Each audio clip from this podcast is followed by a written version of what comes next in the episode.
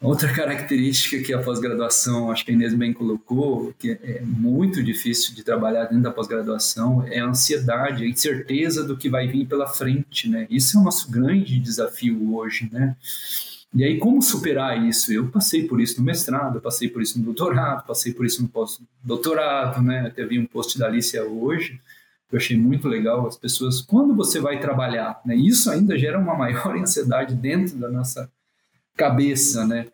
E isso é um grande desafio e eu aprendi muito com isso durante a pós-graduação, aprendo muito hoje porque também né, esse processo continua. Quando a gente seleciona um orientado, né, Inês, a gente fica na incerteza, será que vai dar certo? Será que vai correr tudo bem? Será que essa pessoa vai conseguir se colocar no mercado? Ah, óbvio que aí já não depende mais da gente, depende da pessoa, mas isso ainda está dentro da gente, né? E aí, é, ainda, eu, eu acho que eu aprendi bastante na pós-graduação, ainda estou aprendendo bastante com isso, né? E eu acho que isso pode ser contornado pela certeza do que você está fazendo, que você gosta do que está fazendo. É isso que vai né, sobressair todas essas incertezas, todas essas ansiedades que nos cercam durante a pós-graduação. É sempre ter na cabeça que você está fazendo o que você gosta. E aí, óbvio, né, que precisa ter um planejamento de fazer o que você está fazendo. Né?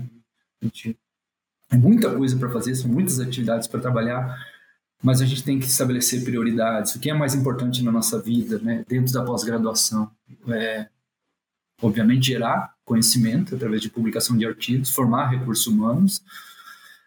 Qual o impacto isso pode ter na sociedade? Como é que eu posso atuar nessas três áreas? Quais são as prioridades dentro dessas três áreas para que eu possa fazer uma diferença, não para a sociedade, mas principalmente para mim mesmo, que aquilo me faça me sentir bem, né?